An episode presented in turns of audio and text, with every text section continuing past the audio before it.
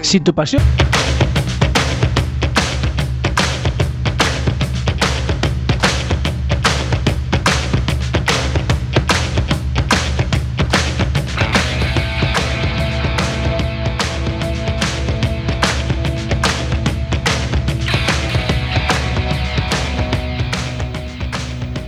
Boas tardes, luns.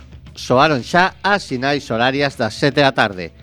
Iso quere decir que comeza unha nova emisión de Quack and Roll. Temos por diante 55 minutos de boa música dende os estudios José Couso de Quack FM, a Radio Comunitaria da Coruña.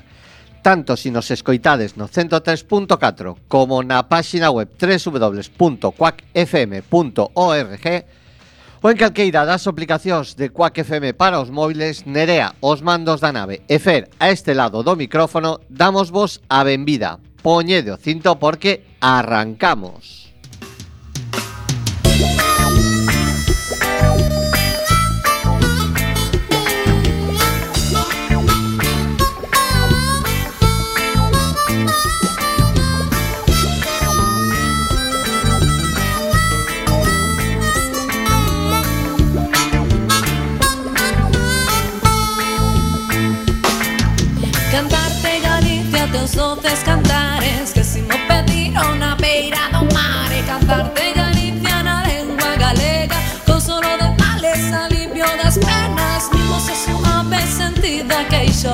encanta su ría como dicen llora, cala la ninguna, tanto de que cante. Soy la de desamarra, suspiros amantes.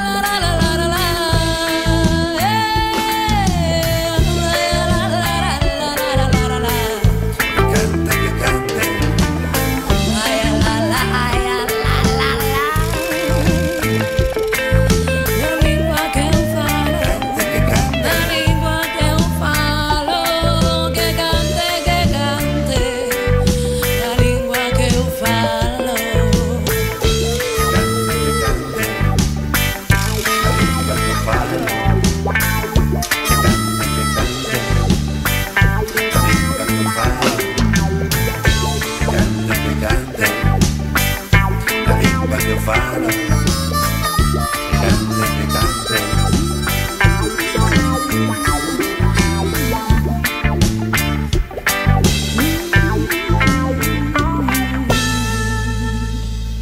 Boas tardes e benvidos a unha nova emisión de Quack and Roll. Como moitos de vos sabedes, hoxe é o Día da Lingua Galega.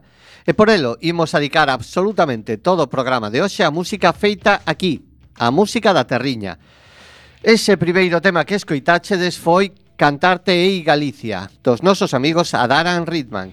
Seguro que xa os coñecedes porque soaron en multitud de ocasións en Quack and Roll. Foron os gañadores do concurso de bandas de Quack FM ata o de agora. Podo dicir que foi o último concerto que tanto Nerea como eu asistimos e foi realmente arrollador. Ademais, estuveron con nos aquí no estudio, pasamos unha tarde realmente espectacular que esperamos repetir ben prontiño. A tónica vai baixaixeísta Eh, música de amigos e música feita aquí. Como sempre, con esa mistura de xéneros musicais que temos en Quack and Roll. E se hai alguén que misture sons e que sexa amigo de programa, ese é Toñito de Poi, co que tamén tivemos unha tarde de entrevista realmente enriquecedora. Ademais, imos presentar un dos temas que compón o seu novo traballo chamado Indios, Ese novo traballo recén eh, saído do forno recolle unha multitude abraiante de influencias no que o propio Toñito chama estilo Poi Floyd. Ensachar o millo fai un resumen en tres minutos e medio do que é unha dura xornada de traballo no rural galego. Imos facer er guitar cosacho, escoitando este Asachar o millo de Toñito de Poi.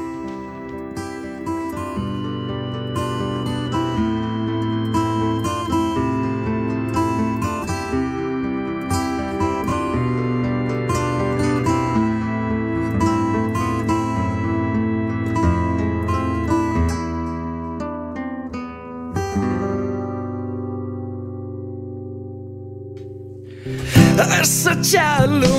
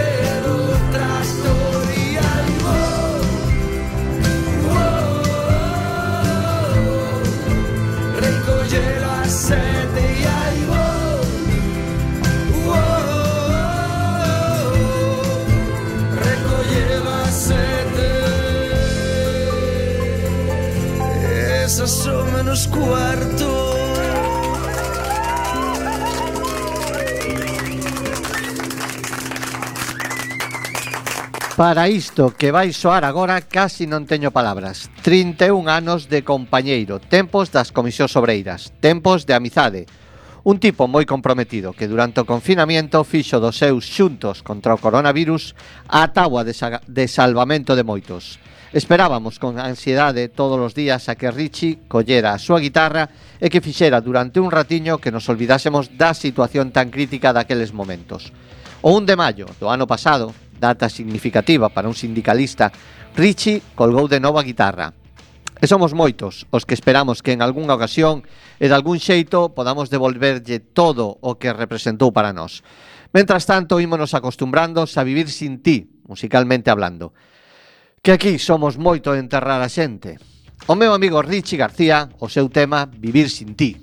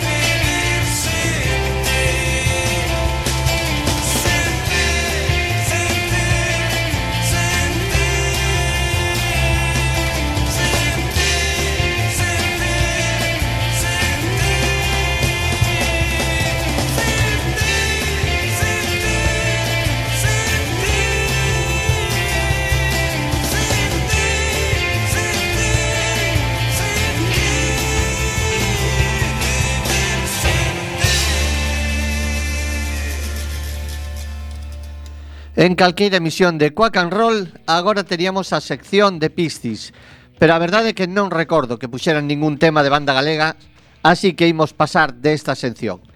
O que sí teño moi presente na memoria foi o día que viñeron ao estudio José Couso Siete Puertas. Foi unha tarde realmente espectacular, donde incluso fixeron un pequeno set de tres temas que nos deixaron abraiados. A espera do que vai a ser o seu novo traballo, que por suposto esperamos con ansia en Quack and Roll, imos pinchar o que foi o primeiro single de ese futuro álbum.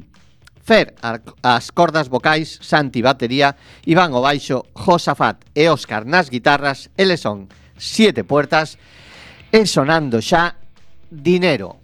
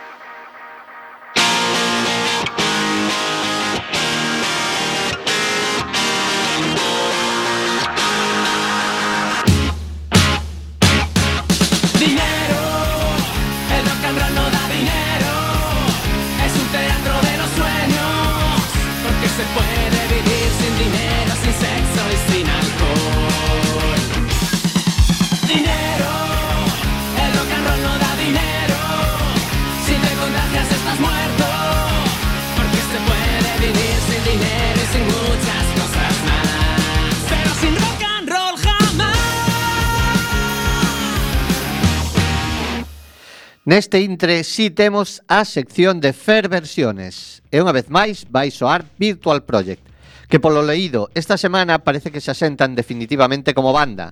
O núcleo duro da formación, Juan Aparicio as catro cordas, Martín Aparicio os tambores, Fernando Pardiño a guitarra, anunciou que incorporan un teclista chamado Martín Grela e finalmente a vocalista será Cristina Cachaldora, fermosa muller cunha voz de anxo. O tema que traemos hoxe é unha versión de Lobo Hombre en París, de La Unión. O certo é que La Unión non foi unha banda a que eu seguise especialmente no seu momento. Por suposto, eh, coñezo todos os seus hits. E non me pode o amiguismo cando afirmo que gustame moito máis ca original esta versión que fan Virtual Project. Non se ciñen a estructura original do tema, xogan con el, cambian os tempos e o tratamento das voces que lle dan con Cristina e unha vez máis Pablo Cuadrado de Ambiguo é realmente máxico. Virtual Project é a súa cover de Lobo Hombre en París. Uh.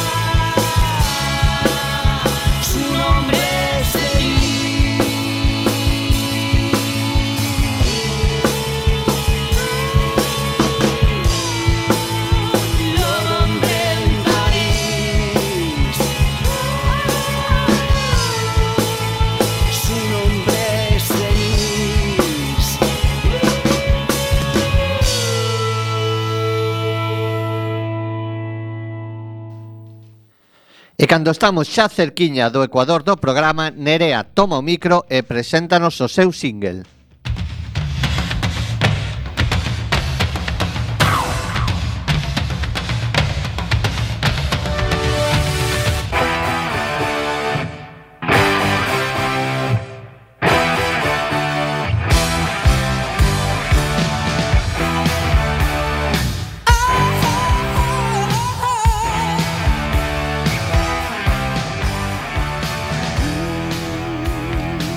Boas tardes, amigos de Quack and Roll. Hoxe, no meu single, como non podía ser de outra maneira, vai soar a sintonía da cabeceira do programa por autonomasia da miña xeración, o Xabarín Club. Foi a bola de cristal dos rapaces galegos dos 90. Naceu ao mesmo, de, ao mesmo tempo que eu, no 94, e rapidamente convirteuse nun fenómeno social con máis de 100.000 rapaces afiliados. E rapidamente eh, convertirse, como xa os decía, eh, para entre eles eu, eh, os que non vexades a ilusión que me facía eh, que parecese a miña foto o día do meu cumpleanos na tele. E para os que non coñezades o programa, incluía series de dibuxos animados, eh, videoclips de grupos musicais e espacios de produción propia editáronse unha serie de cinco CDs chamados A Cantar con Xabarín e que contaba con grupos tan significativos como Siniestro Total, Herdeiros da Cruz, a Aerolíneas Federales, Os Diplomáticos de Monte Alto e unha dúcia máis. Nos escoitaremos o mismísimo Xabarín e a súa Xababanda cantando. Somos do Clube da Galega.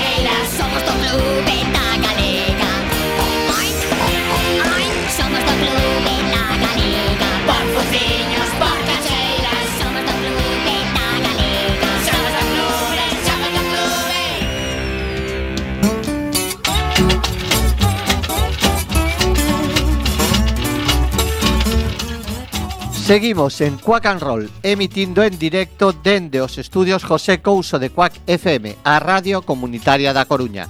Escoítanos no 103.4 na páxina web www.quackfm.org ou en calqueira das aplicacións de Quack FM para os móviles. O sábado a unha tamén podes escoitarnos na reemisión e volver a disfrutar de este podcast I Can Be Happy Without My Ukulele de Mickey Nervio and the Bluesmakers.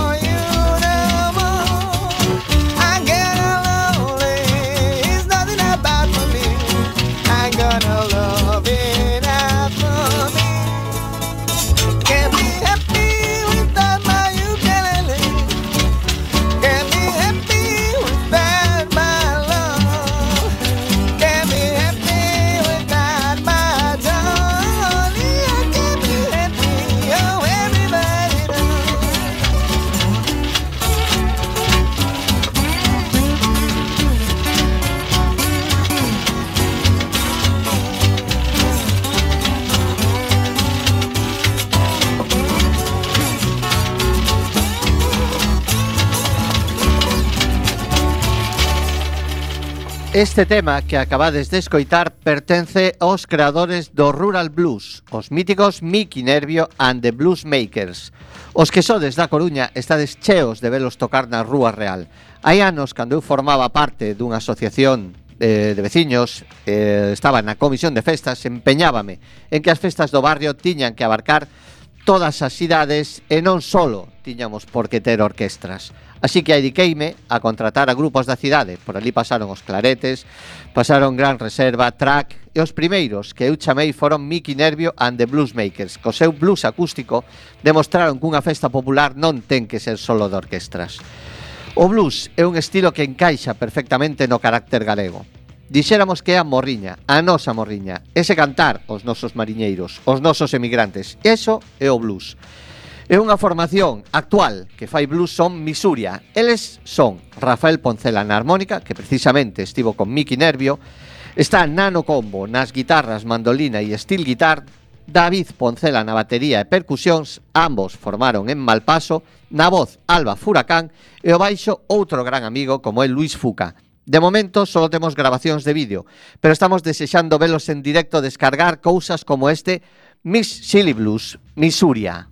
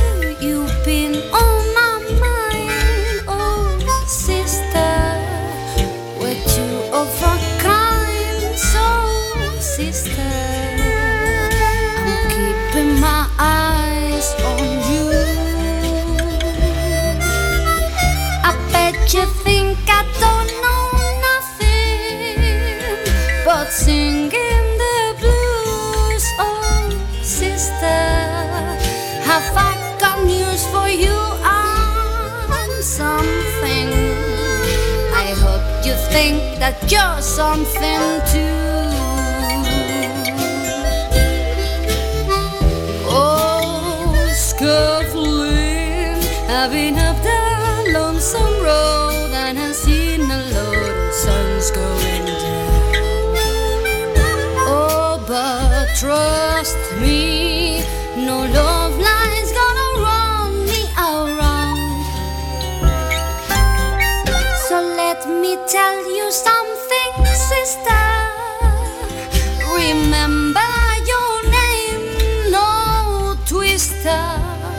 Gonna steal your stuff away, my sister. We sure ain't got a whole lot of time. So shake your shimmy, sister. Cause honey, this shark is feeling fine.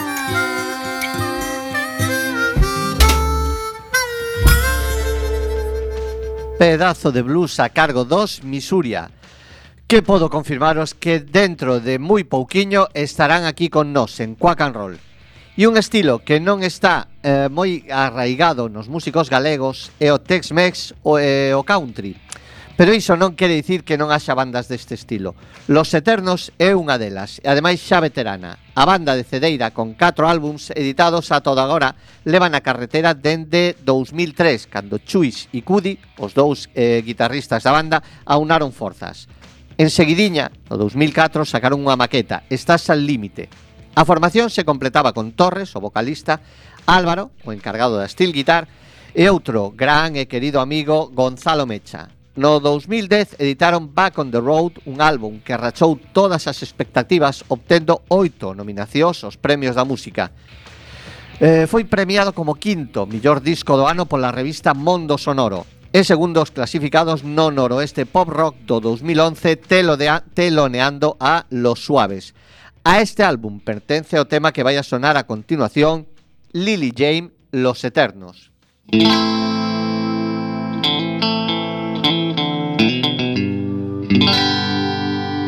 Mm-hmm.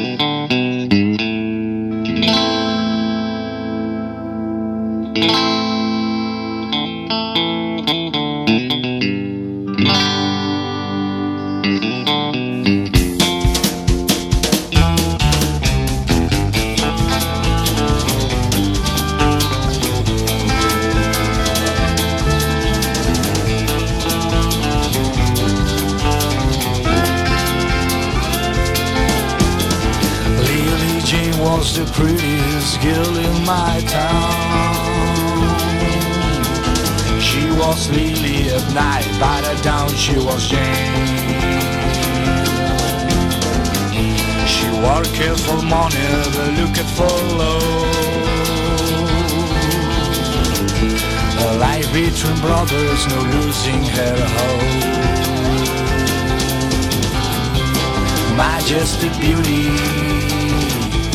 hypnotic eyes, and with her just dreaming alone.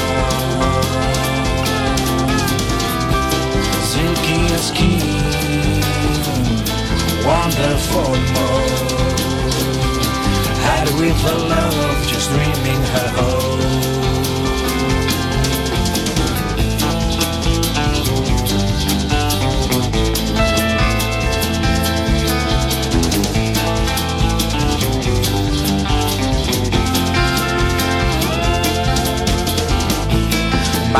Was cat and did even worse.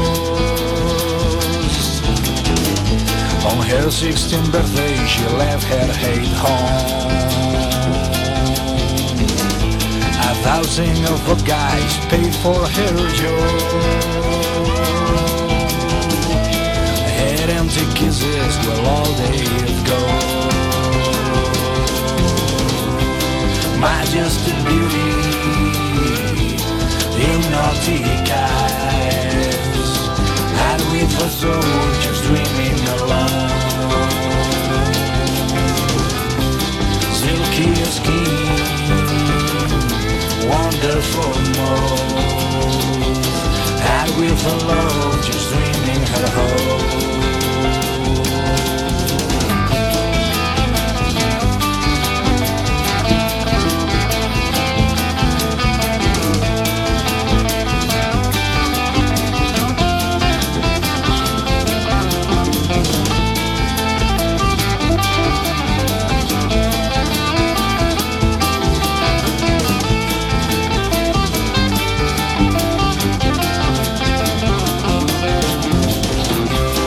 majestic beauty, hypnotic eyes, and with a just dreaming alone. Silky skin, wonderful mouth, and with a love just dreaming her home.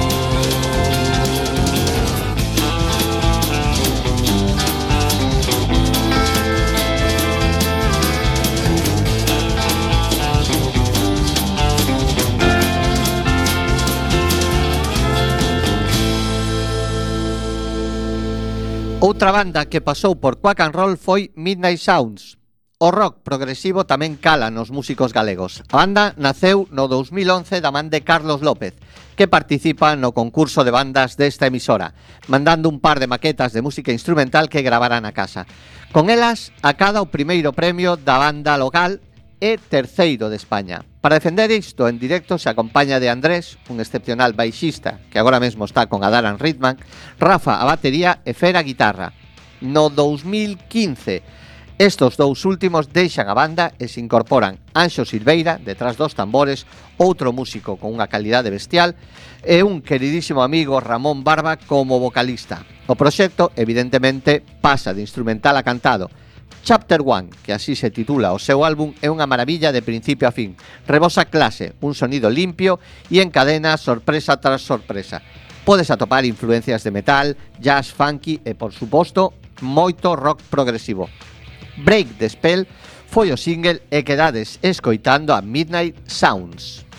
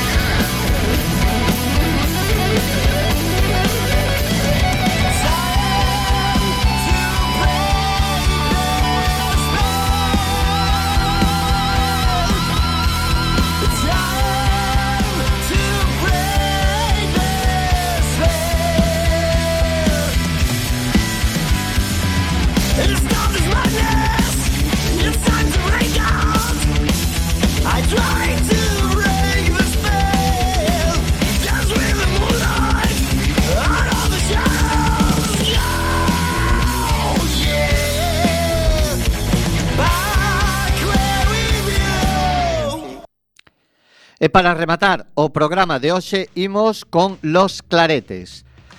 Todos os que nos coñecedes ou seguides habitualmente coa and roll sabedes da nosa paixón por Los Claretes. Dende os seus comenzos, Fernando Pardiño as guitarras, Luis Fuca o baixo, Gonzalo Mecha a batería e o meu querido amigo e compañeiro Richie García como frontman na voz e guitarra.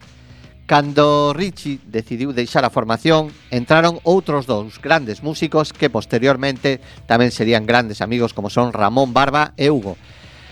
Un poquillo máis tarde é Luis o que deixa o grupo sustituindo a Ale Cambón e actualmente xa sin pardiño na banda. Ben, eh, Los Claretes é a banda en que máis ocasións disfrutei en directo con todas as súas formacións son a banda que máis veces contratei para o Bisma Rock. Se non me equivoco, foron cinco anos seguidos.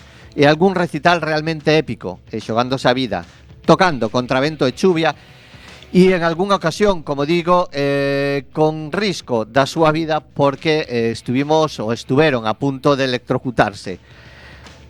Son a banda que máis veces visitaron o noso estudio e sempre estarán no meu corazón. Para este final, eh, rescatamos especialmente a versión de You Cocker With a Little Help from My Friends, aínda que a grabación está sacada un concerto eh, exactamente do sexto aniversario da banda, intentei mellorar un pouco o son e creo que quedou bastante decente. Estos aniversarios eran, mentras o permitiu a puta pandemia, xornadas de celebración, donde unha morea de músicos se subían ao escenario para acompañarlles. Neste tema xustamente están, se si non recordo mal, Fran Astro nos teclados, as voces de Alba Furacán e Betty Queiro, ademais de, por suposto, Ramón, Hugo, Luis, Fer e Gonzalo. Así que sirva este tema como homenaxe a todos os músicos. Bueno, non só músicos, imos a dedicar este tema a toda a xente da cultura. A ver se si con un pouquiño de axuda nosa conseguimos que revirta a situación e podemos disfrutar de novo dos seus artes. Quedamos con With a Little Help from My Friends con Los Claretes. Fran, cuando quieras, maestro.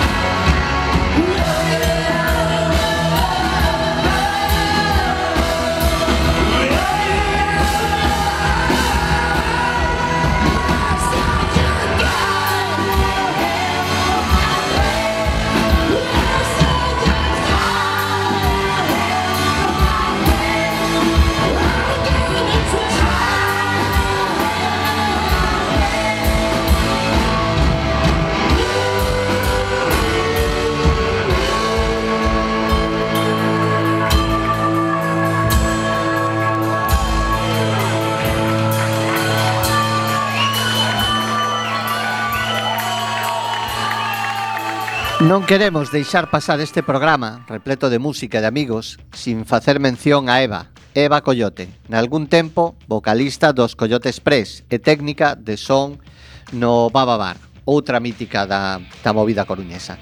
Cando viñamos de camiño, coñecimos a triste noticia do seu pasamento, que a terra che se leve, compañeira.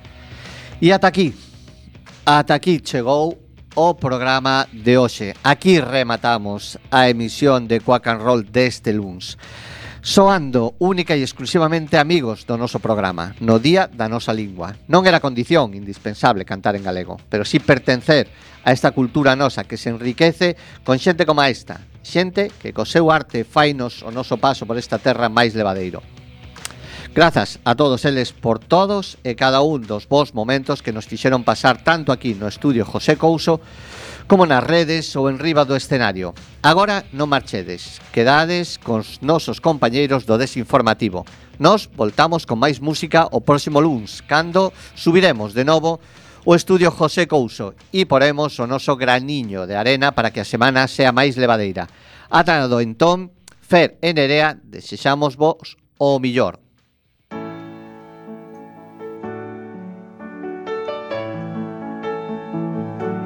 I'm sad to say it's time to go. But until we meet again along the road, remember this on your journey home. When you hear